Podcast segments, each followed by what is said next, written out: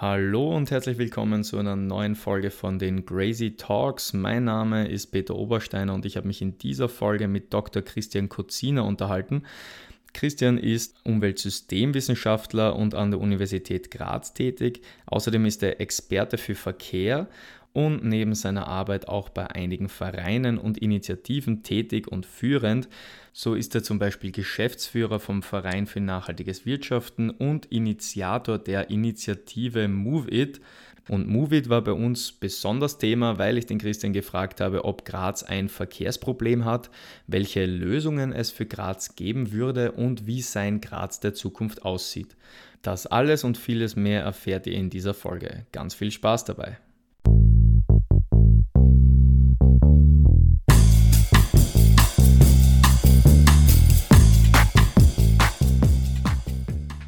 Ja, ich bin heute zu Gast bei Dr. Christian Kozina in der Forschungsgesellschaft Mobilität in Graz. Christian, wie geht's dir? Gut, danke. Wir wollen uns heute über Verkehr und Verkehr in Graz unterhalten. Aber bevor wir das machen, bitte ich dich, dich kurz vorzustellen. Mhm. Wer bist du, was machst du, warum machst du es?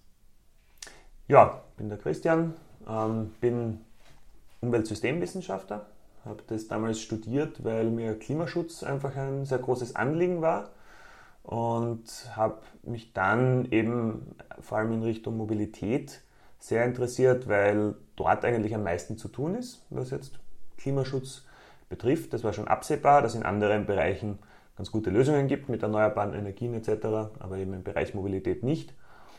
Und dann das andere große Thema eben Wirtschaft, nachhaltiges Wirtschaften, wo es ähnlich wie im Mobilitätsbereich ist, dass die Lösungen noch nicht so da sind. Also wie wir wirklich nachhaltig wirtschaften können und ähm, wollen, das ist ziemlich offen und ähm, da gibt es bisher viele gute Ideen, aber wenig Umsetzung und deswegen habe ich mich jetzt in den letzten Jahren auch in diese zwei Bereiche fokussiert.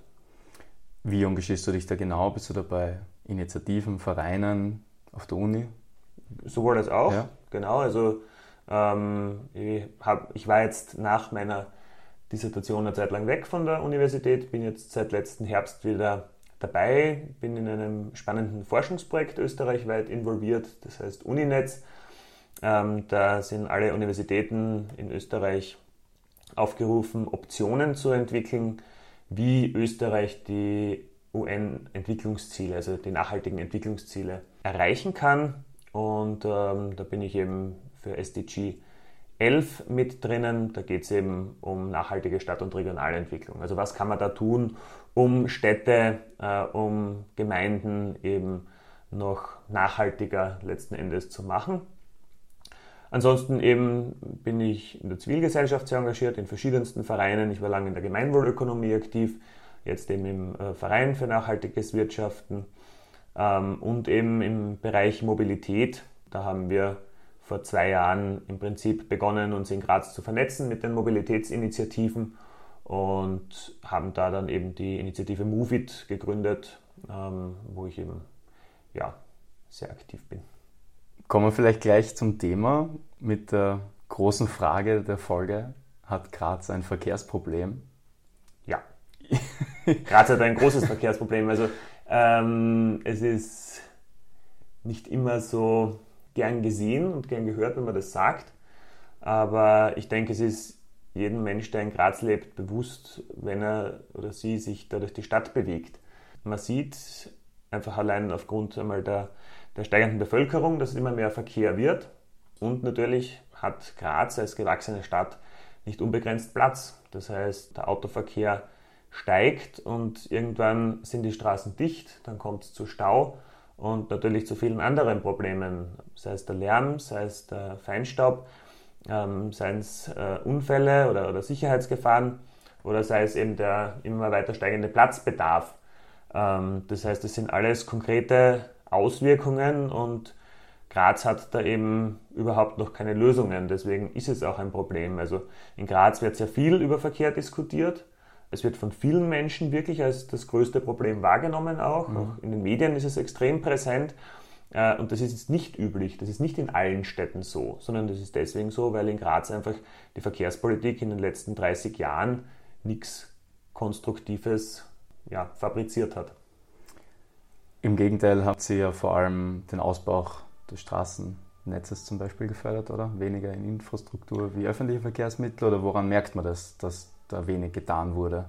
Genau, also grundsätzlich ist ähm, einiges passiert, was Straßenneubau betrifft. Mhm. Am prominentesten natürlich der Südgürtel, der jetzt äh, in den letzten Jahren eröffnet wurde, fast 200 Millionen äh, Euro gekostet hat, also doch sehr teuer war.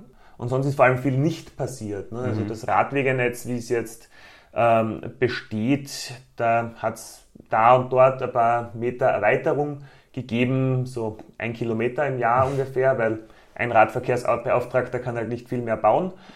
Ähm, und das gleiche gilt auch für den öffentlichen Verkehr. Ne? Also es gibt da so ein paar Verlängerungen, wo es um ein, zwei, drei, vier Stationen ähm, verlängert wurde bei den Linien äh, 4, 5, 6 und 7. Aber in Wahrheit gibt es keine substanziellen Verbesserungen. Und aufgrund eben der steigenden Bevölkerungszahl hat sich die Gesamtsituation verschlechtert. Also ähm, im Prinzip ist alles gleich geblieben, aber es sind einfach noch mehr Menschen und dadurch mhm. hat man noch mehr Verkehr. Und ähm, der, der Model Split hat sich auch viel zu wenig noch verändert. Äh, es gibt schon die Tendenz natürlich zum Fahrrad vor allem, aber der Fußgängeranteil stagniert. Ähm, der ÖV-Anteil ist in den letzten Jahren auch ähm, relativ konstant und der Autoverkehrsanteil liegt immer noch bei fast 50 Prozent. Und das ist natürlich für eine Stadt wie Graz ein Wahnsinn. Also das müsste überhaupt nicht äh, so hoch sein. Du hast gesagt, gerade ein Verkehrsproblem und das äußert sich durch Lärmbelästigung, durch Feinstaub. Also eine Verkehrswende braucht es aus diesen Gründen, oder? Genau, also es gibt fünf große Gründe, mhm. ähm, die da anzuführen sind. Das eine ist, wenn wir beim Lärm bleiben, ist ganz klar, ne? Lärm wird einfach verursacht durch den Straßenverkehr, auch natürlich durch öffentlichen Verkehr, aber es ist trotzdem ein Unterschied, ob alle 10, 10 oder 15 Minuten ein Bus vorbeifährt oder permanent Autos, LKWs und andere. Mhm. Und beim Lärm ist es auch so, dass die Geschwindigkeit sehr entscheidend ist. Also bei 50 km/h habe ich eine viel höhere Lärmbelastung als bei 30 km/h, weil einfach der Fahrtwind den Lärm ausmacht und nicht der Motor. Mhm. Ähm, ähnlich ist es auch bei der Unfallgefahr. Das ist ein großes Thema natürlich in jeder Stadt, äh, gerade wenn der Raum begrenzt ist. Ähm, auch da gilt, je höher die Geschwindigkeit, desto höher die Unfallgefahr, vor allem natürlich für Verletzungen, für tödliche Unfälle etc. Äh, und es geht auch um ein subjektives Sicherheitsgefühl. Es geht auch darum, ob Eltern ihre Kinder alleine außer Haus lassen, mhm. ob sie sie alleine auf die Straße lassen, beziehungsweise auch allein mit dem Fahrrad fahren lassen. Gibt es eben sehr viele, die sieht man in den Schulen, da geht der Anteil kontinuierlich zurück von Kindern, die mit dem Fahrrad in die Schule fahren. Und das liegt eben vor allem an diesen Sicherheitsbedenken mhm. dann der Eltern. Das dritte große Thema ist natürlich Luftverschmutzung. Also wir haben eben den Feinstaub, wir haben Stickoxide, im Sommer manchmal Ozon. Das heißt, das sind Dinge, die wirklich auch gesundheitliche Probleme verursachen, die ja, das Leben in der Stadt letzten Endes auch sehr unattraktiv machen. Also gerade diese Kombination aus Lärm und Luftverschmutzung mhm. äh, macht es dann in vielen Straßen eben sehr unattraktiv zu, zu leben. Also das sind die Abgase natürlich und die sind auch wieder von Verbrennungsmotoren, mhm. aber auch allgemein von Kfz. Das heißt auch ein Elektroauto verschmutzt die Luft einfach durch Aufwirbelung und Reifenabrieb. Ähm, das vierte ist natürlich die Klimabelastung. Also wir haben eben diese ähm, CO2-Emissionen, die aus der Verbrennung ähm, hauptsächlich resultieren. Äh, das heißt, da sind wirklich die fossilen Fahrzeuge das Problem. Und das fünfte ist eben dieser Platzverbrauch. Mhm. Und da gibt es natürlich auch sehr große Unterschiede. Am wenigsten braucht man natürlich beim Gehen. Also mhm. Fußgänger, Fußgängerinnen ähm, haben äh, sehr wenig Platzbedarf. Dann kommt halt Rad und ÖV, das ist ziemlich ähnlich, hängt davon ab, wie dicht oder wie stark der Bus oder die Straßenbahn besetzt ist. Und dann kommt der Autoverkehr und man hat oft diese stehenden Fahrzeuge, da wird es relativ klar, dass mhm. ein stehendes Fahrzeug halt achtmal so viel Platz braucht wie ein Fahrrad. Ähm, aber das fahrende Fahrzeug braucht noch viel mehr Platz, weil wenn man sich jetzt ein Auto vorstellt, das 50 km/h fährt, das braucht nach vorne viel Platz, das braucht ähm, nach hinten Platz, das braucht links und rechts viel Platz. Mhm. Das heißt, äh, der meiste Platz wird im Prinzip benötigt für Fahrbahnen, wo Autos schnell durch die Stadt fahren können. Mhm. Und das ist natürlich absurd in einer Stadt, wo der Raum begrenzt ist, wo Straßen äh, sehr schmal bleiben müssen. Also absurd in den ersten vier Dimensionen in jeder Stadt. Und diese fünfte Raumdimension, die trifft halt ähm, historisch gewachsene Städte wie Graz noch einmal besonders. Was gibt es so für Problemzonen konkret in Graz, also Straßen, wo all diese Probleme besonders auftreten? Mir würde jetzt einfallen, die Klassivstraße zum Beispiel, das Stadteinzugsgebiet, mhm. Triesterstraße, Blüdemanngasse, Kärntnerstraße. Ja. Also im Prinzip ähm, am schlimmsten betroffen sind die Bezirke rund um die Innenstadt. Die Innenstadt selber ist ja verkehrsberuhigt, mhm. aber man hat dann eben drumherum sehr viel Verkehr, weil einfach viel ähm, Verkehr quer durch die Stadt geleitet wird. Dort auch dann zum Teil durch die Wohngebiete. Also du hast jetzt so die ähm, Einfahrtsstraßen aufgezählt. Da ist zwangsläufig viel Verkehr, mhm. da wird immer viel Verkehr sein. Ähm, da muss man natürlich schauen, wie man diese Pendelströme trotzdem auf den ÖV verlagert oder auch auf ähm, den Radverkehr. Also gerade mit den E-Bikes sind da ja doch größere Distanzen auch möglich und attraktiv. Aber den wird man letzten Endes dort nie wegbringen. Also wenn ihr an einer Dresderstraße zum Beispiel wohnt, da wird immer viel Verkehr sein. So. Aber wo es nicht nötig ist, das ist halt überall dort, wo die Stadtstrukturen, wo Siedlungsstrukturen sind, wo ähm, Wohngebiet in Wahrheit ist. Das heißt, dort überall, wo heute Tempo 30 Zonen ist. Und ich denke, jeder äh, in Graz kennt Straßen, wo eigentlich Tempo 30 ist, wo eigentlich Wohngebiet ist und trotzdem wird da durchgefahren. Mhm. Ne? Denkt zum Beispiel an die Gartengasse, ja. die da äh, sehr prominent ist, oft als Beispiel. Aber das hat man in allen Stadtbezirken und gerade in den inneren Bezirken. Und das macht es dann sehr unattraktiv, dort zu wohnen. Das ist eine neue Belastung für die Menschen und es ist in Wahrheit überhaupt nicht notwendig. Also die Autos müssten dort nicht durchfahren. Man könnte es machen wie in Barcelona. Da gibt es dieses Konzept der Superblocks. Mhm. Das heißt, ähm, die Anrainer und Anrainerinnen können zufahren, können auch wieder abfahren, aber man kann nicht durchfahren durch diesen mhm. Block. Das heißt, mhm. ich kann von einer Seite hinein und fahre dann in einem U wieder raus das heißt, es wird einfach unattraktiv für jeden anderen da reinzufahren. Man muss das gar nicht verbieten oder sonst irgendwas, aber es macht einfach keinen mhm. Sinn, mhm. da reinzufahren. Und wenn man das einfach konsequent umsetzt, dann beschränkt sich der Durchzugsverkehr auf die Hauptachsen. Natürlich kommt es dort dann einmal zu mehr Stau, aber auch da ist die Erfahrung einfach ganz klar, es ist nicht so, dass heute jeder und jede, die mit dem Auto unterwegs ist, auch tatsächlich mit dem Auto unterwegs sein müsste. Mhm. Und manchen wird es dann einfach zu blöd, wenn es da jeden Tag Stau mhm. gibt. Und dann fahren sie halt woanders hin oder sie nehmen ein anderes Verkehrsmittel oder sie fahren zu einer anderen Zeit. Äh, das heißt, es fährt niemand freiwillig jeden Tag in Stau. Es wird keinen kompletten Verkehrskollaps deswegen geben, sondern es wird eine Verlagerung stattfinden. Mhm. Und das ist ja auch das Ziel natürlich, dass alle, die jetzt nicht aufs Auto angewiesen sind im Alltag, dann auch tatsächlich zu Fuß gehen, mit dem Fahrrad fahren oder den öffentlichen Verkehr nehmen. Das ist voll spannend. Also, jetzt haben wir viel über die Problematik gesprochen und schon äh, ja, kleine Lösungsvorschläge hast du jetzt auch schon genannt. Jetzt gibt es ja verschiedene Initiativen in Graz, die genau das adressieren und du hast ja selber gesagt, du bist bei Movit tätig. Mhm. Was will Movit genau? Wie geht es ihr jetzt mit Lösungsvorschlägen an diese ganze Problematik heran oder was ist eure Aufgabe? Die Idee ist grundsätzlich dadurch entstanden, dass ich 2017 bzw. Anfang 2018 Karten gezeichnet habe, mhm. wie in Graz eigentlich der ÖV besser organisiert werden könnte, wie ähm, der Radverkehr besser organisiert werden könnte, auch der Fußverkehr.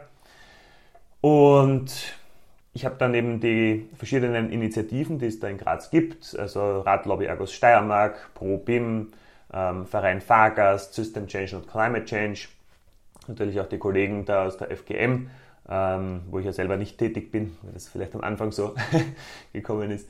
Ähm, also alle einmal eingeladen, da das mit mir gemeinsam durchzudenken und wir haben dann so ein Mobilitätskonzept im Prinzip daraus entwickelt, das Anfang 2018 auch präsentiert und das ist dann auf sehr großes mediales Echo gestoßen. Mm, und wir haben uns dann eben überlegt im Sommer, dass wir da irgendwie weiter gemeinsam was machen sollten und haben uns dann eben überlegt, okay, wir sollten irgendwie eine übergreifende Initiative starten und haben eben Forderungen dann entwickelt. Also was wollen wir eigentlich von der Stadtpolitik? Mhm. ja, daraus ist dann letzten Endes die Kampagne geworden. Also wir haben ja dann letzten Herbst begonnen, Unterschriften zu sammeln für diese Forderungen. Damit eben auch verbunden der Name, MoveIt und die Website und alles drumherum. Ähm, und haben dann bis Jahresende 12.000 oder über 12.000 Unterschriften, reale Unterschriften gesammelt und haben die dann eben jetzt dieses Jahr im Jänner auch an die Stadtpolitik übergeben. Äh, diese zwölf Forderungen beinhalten dann sowohl den Fußverkehr, den Radverkehr, den öffentlichen Verkehr und eben ähm, den öffentlichen Raum im Allgemeinen. Das mhm. heißt auch, ähm, eine Forderung geht Richtung Grünräume ne, oder Richtung Verkehrsberuhigung in Wohngebieten. Ähm, es sind auch Forderungen drinnen, die die Stadtpolitik jetzt schon aufgegriffen hat. Also diese, diese 10 Kilometer äh, Radwege pro Jahr, die 100 Millionen für den Radverkehr, ähm, die vier Personen, die für Radverkehr angestellt werden sollen. Mhm. Also das sind Forderungen, die bereits in Umsetzung sind mhm. oder zumindest äh, einmal angekündigt wurden. Mhm. Ähm, und bei vielen anderen Forderungen sehen wir auch schon eine gewisse Bewegung. Ähm, aber es ist natürlich ein durchaus träger Prozess, der jetzt nicht von, von heute auf morgen geht, aber trotzdem bleiben, also das, was wir als Movit machen oder als unsere Aufgabe sehen, ist einfach dran zu bleiben. Also unser, unsere Forderungen zielen darauf ab, was bis 2030 sich verändern soll, was sich jedes Jahr verändern soll bis 2030. Und da werden wir auch sehr konsequent ein Monitoring betreiben. Das heißt, am Ende des Jahres werden wir Resümee ziehen und ähm, ja, der Stadtpolitik Rückmeldung geben, inwieweit unsere Forderungen da mhm. erfüllt wurden oder nicht. Du hast gesagt, du hast mit Kartenzeichnen praktisch begonnen, das Ganze. Mhm. Gibt es jetzt auch eine aktuelle Karte oder einen aktuellen Plan, der konkret ist, den man sich vielleicht auch anschauen kann und der auch irgendwie in Umsetzung schon ist oder in Gesprächen zumindest? Ja, also wir haben im Anschluss eigentlich daran, dass wir diese Unterschriften übergeben haben, uns überlegt, was ist jetzt der nächste Schritt. Und inhaltlich haben wir zwar diese Forderungen gemeinsam dann am Tisch gehabt, aber es war eben nicht detaillierter ausformuliert. Und mhm. natürlich ist es auch nicht unsere Aufgabe, oder wir sehen es nicht als unsere Aufgabe jetzt als Initiative da konkrete Planungen vorzunehmen. Aber wir haben gesagt, das braucht noch was dazwischen. Und das, was damals in dem Mobilitätskonzept war, das war dann auch schon wieder äh, zwei Jahre alt und natürlich damals schon, ich sage mal, sehr stark auf, auf meinem Mist gewachsen. Mhm. Ähm, und da ist es jetzt darum gegangen, eben gemeinsam da etwas zu entwickeln, das weiterzuentwickeln und da wirklich was vorzulegen, an dem sich dann die Stadtpolitik und vor allem die Menschen auch orientieren können. Dass man mhm. sagt, okay, wir hätten das gern, warum kommt das nicht? Wir haben zum Beispiel eben eine Karte äh, entwickelt jetzt mit den Radschnellwegen. Mhm. Ein Radschnellweg für jeden Bezirk. Mhm. So. Ring um die Innenstadt und dann strahlenförmig die Hauptrad Schnellwege in alle Richtungen plus ein ergänzendes Netz, ähm, spinnennetzförmig, so wie das in der Verkehrsplanung einfach der, sinnvoll ist. Mhm. Ähm, das gleiche natürlich auch für ÖV, beziehungsweise auch wie in Zukunft die Hauptstraßen, wo der, wo der motorisierte Verkehr, der, der Kfz-Verkehr durch die Stadt gehen soll. Also da haben wir eben verschiedene Überlegungen. Das Ganze haben wir zusammengefasst als Move It Mobilitätsplan ähm, haben wir im Mai auch dann öffentlich präsentiert und ist auf unserer Website auch ähm, ja, herunterzuladen. Das heißt, wir haben jetzt über Probleme geredet, wir haben über Lösungen geredet und woran scheitert jetzt noch konkret die Umsetzung? das ist jetzt die nächste logische Frage in dem Kontext. Ja, es ist immer schwierig. Also es scheitert ja nicht. Ne? Mhm. Also, also es geht schon was so, weiter. Ich sehe es nicht so, dass es scheitert. Die mhm. Frage ist einfach, in welcher Geschwindigkeit die mhm. Dinge passieren. Ähm, es gibt immer wieder Signale, die in die richtige Richtung gehen, es gibt Signale, die in die falsche Richtung gehen. Mhm. Äh, wir haben natürlich jetzt, wenn man die Josef-Huber-Gasse wieder sieht, ähm, wo die Stadtpolitik nach wie vor dran festhält, ganz klar ein, ein Zeichen in die falsche Richtung. Das Aber, ist, da wird vermehrt für Radverkehr eigentlich plädiert, oder warum ist das ein Problem da, die Josef-Huber-Gasse? Weil dort die Idee ist, einen, eine Unterführung zu bauen für Autoverkehr mhm. mit ähm, auch schmaler äh, einem schmalen Geh- und Radweg. Mhm. Daneben aber die, das Problem ist, wenn man einen neuen Autotunnel dort baut, also das wäre quasi die Verlängerung der bestehenden Josef-Huber-Gasse Richtung Reininghaus unter mhm. der Bahn hindurch. Mhm. Okay. Und man hätte dann dort noch mehr Verkehr durch Gries mhm. und natürlich auch mitten in Reininghaus noch einmal eine sehr stark frequentierte Kreuzung. Mhm. Das heißt, man wird da einfach zusätzlichen Verkehr produzieren. Also im Straßenbau gilt einfach das Gesetz, je mehr Straßen ich sehe, desto mehr Verkehr werde ich ernten.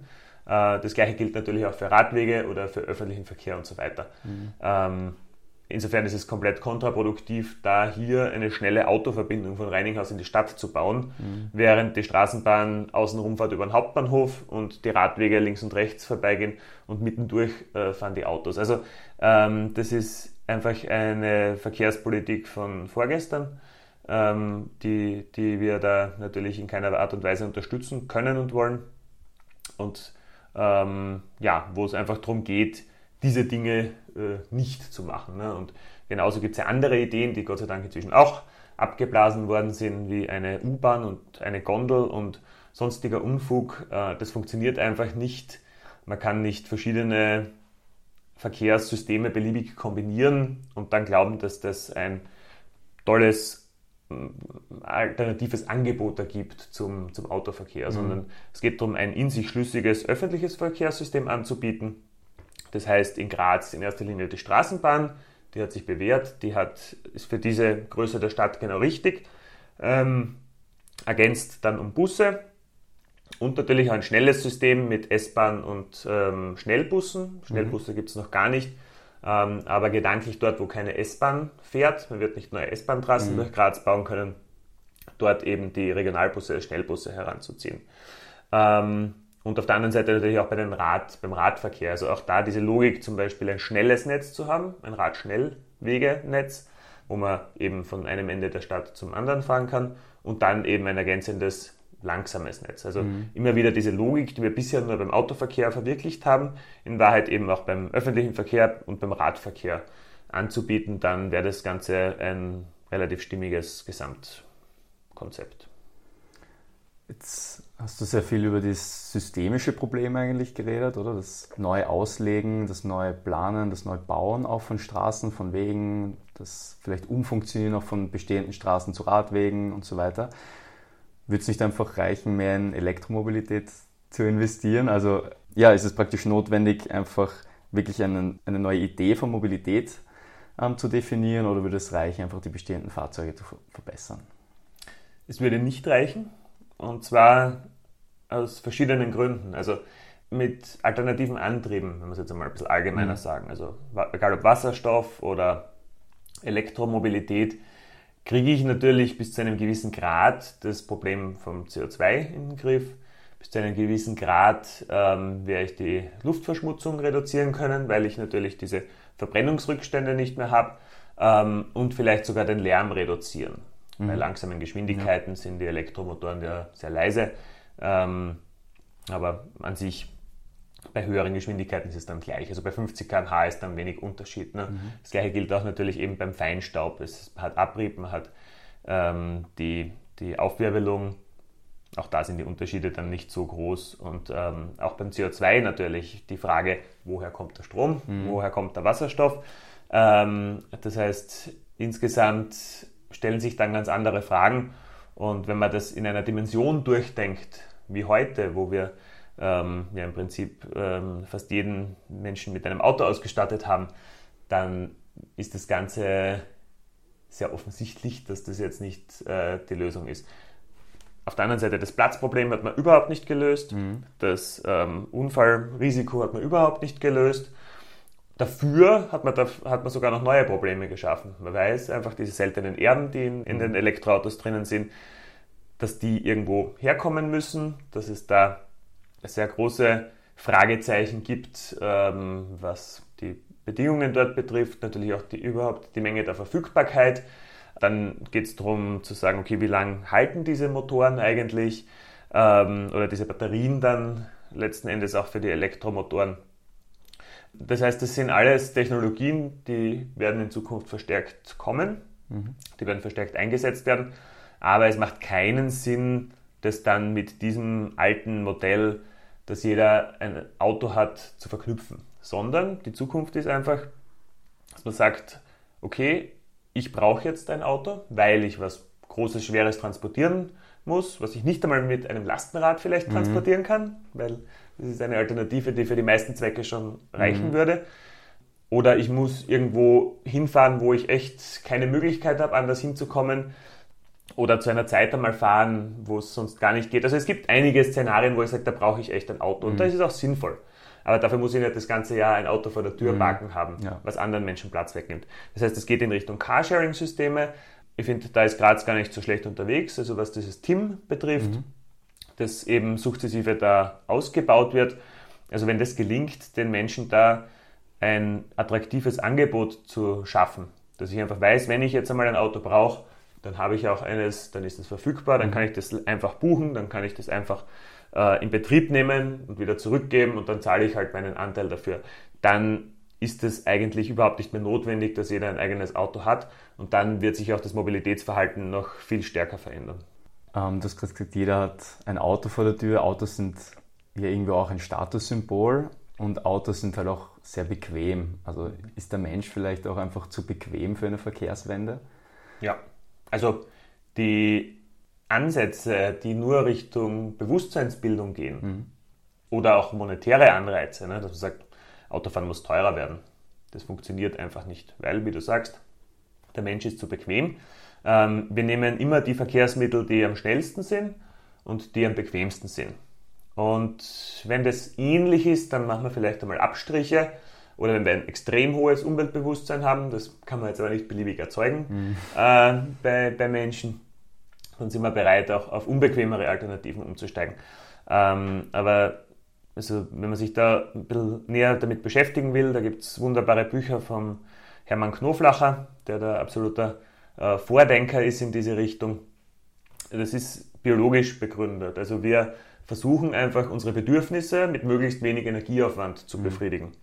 Und jetzt haben wir da einfach verschiedene Möglichkeiten. Also einfach das Beispiel, ich habe Hunger, ich möchte äh, was essen, gehe zum Kühlschrank, Kühlschrank ist leer. So, was tue ich? Also ich muss irgendwie außer Haus.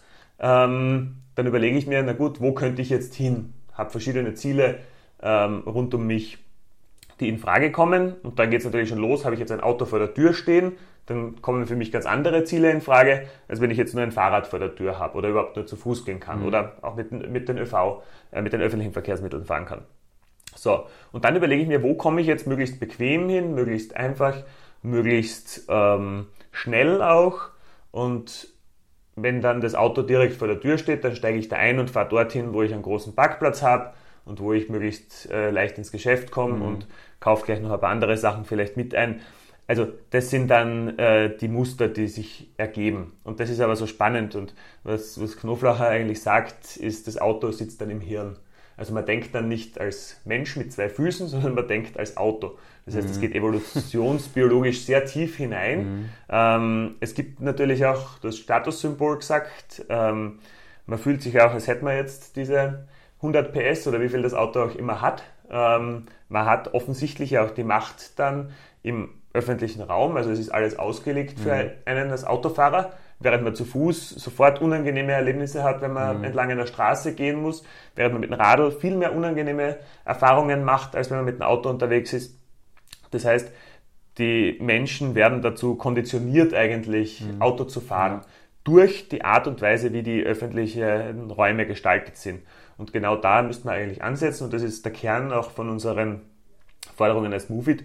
Man sagt, okay, gestalten wir den öffentlichen Raum doch so, dass es echt sehr positiv ist, sehr ähm, positive Reize verursacht, wenn man sich aufs Fahrrad setzt, wenn man zu Fuß geht, wenn man mit dem öffentlichen Verkehr fährt und andersrum schauen wir, dass negative Anreize oder negative Reize verursacht werden, wenn man mit dem Auto fährt. Dass man schon einmal weit gehen muss bis zum Auto, dass ich mit dem Auto keinen Parkplatz kriege dort vor der Tür, dass ich dann wieder zum Parkscheinautomaten rennen muss, mhm. dass ich oft an der Ampel lang warten muss mit dem Auto. Ne? Heute ist wieder umgekehrt, heute stehe ich wieder als Fußgänger ja. lang an der Ampel. Und da gibt es ganz, ganz viele ähm, so Kleinigkeiten, um die es letzten Endes geht, wo dann plötzlich das eine attraktiv wird und das andere total unattraktiv. Und genau so kann dann auch eine Verkehrswende funktionieren. Also dort äh, über, den, über die Umgestaltung des öffentlichen Raums einfach so einzuwirken, dass im Endeffekt keiner freiwillig ins Auto steigt, wenn es nicht unbedingt sein muss. Das heißt, evolutionsbiologisch kann man dem Bürger oder der Bürgerin gar, gar nicht vorwerfen, dass sie mit dem Auto fährt oder er mit dem Auto fährt. Das heißt, die Rahmenbedingungen müssen wirklich von außen kommen.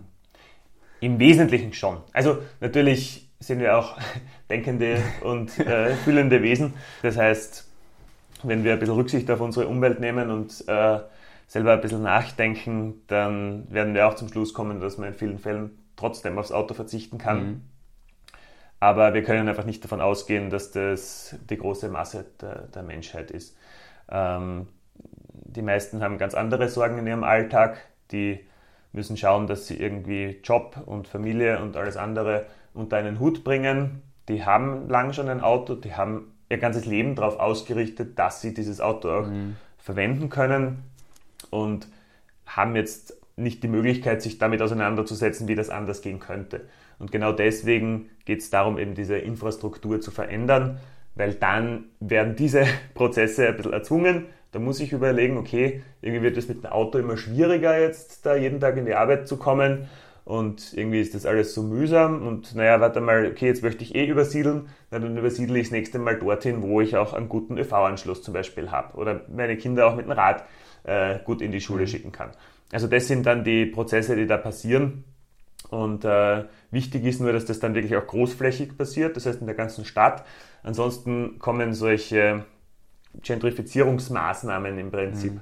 heraus, wo dann einzelne Stadtteile total schön und attraktiv sind und da sind dann eh alle zu Fuß unterwegs. Dort werden die Mieten auch dann irrsinnig teuer und mhm. irrsinnig hoch und dann wohnen halt ein paar Bobos mhm. noch dort. Mhm. Das ist auch nicht das Ziel. Also das ist keine gesunde Stadtentwicklung, sondern es geht darum, die gesamte Stadt natürlich zu verbessern, aufzuwerten, natürlich auch die, die Umgebung der Stadt äh, mitzunehmen und da eben Konzepte, ähm, Konzepte zu verwenden, die das alles möglichst äh, mit berücksichtigen, äh, anstatt jetzt nur an einzelnen Stellen ein bisschen was zu verbessern. Ja, dann kommen wir eh schon zum Ende und abschließend stelle ich da immer ganz gerne eine Frage vielleicht auch basierend jetzt auf all dem, was du schon jetzt gesagt hast, basierend auf deinem Engagement, auf deiner Idee von der Welt, vielleicht auch Ideen und Wünsche für die Zukunft. Wie sieht dein Graz 2030 aus? Was muss passieren, damit du sagst, dass Graz 2030 lebenswert ist? Was wünschst du dir da? Für mich hat schon der, der öffentliche Raum da einen hohen Stellenwert oder ist irgendwie sehr zentral auch in meiner Vision für Graz. Ähm, ich stelle mir vor, wenn ich da aus der Tür gehe, dass ich einfach die Menschen höre, dass ich vielleicht Kinder ähm, höre oder die auf der Straße dann auch spielen ähm, und auch sehe natürlich, ähm, dass da ja, die Stadt lebendig ist. Ähm, viele Radfahrer, zwischendurch ein, ein Bus oder eine Straßenbahn und ja, zwischendurch auch einmal ein Auto. Aber dass das die Ausnahme ist und dementsprechend, dass die Luft gut ist, ähm, klar, sauber, dass viel Grün in der Stadt vorherrscht, also wirklich dort, wo heute der mm, Raum komplett zubetoniert ist, dass dort einfach viel mehr Grünflächen auch sind, auch ähm, blaue Flächen sozusagen, mhm. also im Sinne von Wasserflächen etc., dass man Vögel zum Beispiel hört in der Stadt, dass ja, das Ganze einfach eine sehr entspannte, angenehme Atmosphäre ist, auch mit Gastgärten, mit konsumfreien Räumen, wo man sich sehr gern auch draußen aufhält, wirklich in der Stadt, ähm, wo Menschen im Alltag dann auch wirklich zu Fuß und mit dem Fahrrad in erster Linie unterwegs sind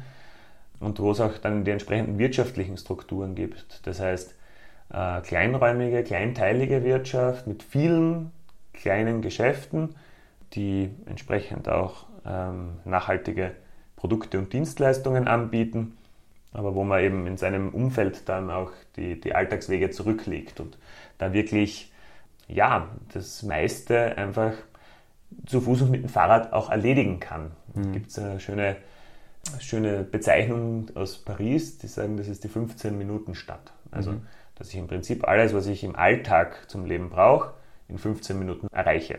Ähm, wenn ich jetzt ja, irgendwie Freizeit machen will am Wochenende, dann fahre ich natürlich auch mal raus oder mache sonst irgendwas. Aber es ist dann eigentlich, es sollte so sein, dass niemand gezwungen ist, da jetzt jeden Tag sich ins Auto zu setzen und dann eine Stunde quer durch die Stadt zu fahren, weil erstens ist das für die Menschen selber nicht lustig und zweitens eben für alle anderen, die mhm. da links und rechts der Straße wohnen, auch nicht. Und ich bin sehr überzeugt davon, dass das funktionieren kann. Es gibt Städte, die sind da auf dem Weg schon sehr, sehr weit. Äh, Graz ist da noch äh, eher am Anfang. Aber innerhalb von zehn Jahren kann sich wahnsinnig viel ändern, weil da geht es gar nicht um große bauliche Maßnahmen, sondern da geht es einfach nur darum, wie der öffentliche Raum auch genutzt werden darf, was erlaubt ist, was nicht mhm. erlaubt ist. Ähm, wenn ich Autos, wenn ich, wenn ich möchte, dass Autos nicht durch eine Straße fahren, dann stelle ich in die Mitte zwei Blumenkisten auf mhm. und da wird kein Auto mehr durchfahren. Mhm. Punkt. Mhm. Also das ist oft so äh, relativ einfach, wie man da ähm, Lösungen einmal im ersten Schritt umsetzen kann. Natürlich im zweiten Schritt ist es schön, die Straßen auch umzubauen. Ne? Mhm. Die Grünflächen entstehen auch nicht von selber. Ähm, aber da kann man doch in kurzer Zeit auch große Schritte gehen und insofern hätte ich da schon die starke Hoffnung oder eigentlich, ich möchte, dass das bis 2030 so passiert, weil für mich ist Klimaschutz der Hauptantrieb, das habe ich am Anfang gesagt. Und wenn wir wirklich die Klimaschutzziele ernst nehmen, und bis 2040 in Österreich klimaneutral sein müssen, dann kann das nur funktionieren, mhm. wenn die Stadt 2030 so ausschaut. Ansonsten werden wir die Klimaziele nicht erreichen. Mhm. Und ich glaube, der Kontext muss einfach jetzt langsam einmal klar werden. Danke für die großen Worte am Ende auch noch und alles Gute fürs Engagement weiterhin. Vielen Dank. Danke, danke fürs, danke fürs Gespräch. danke.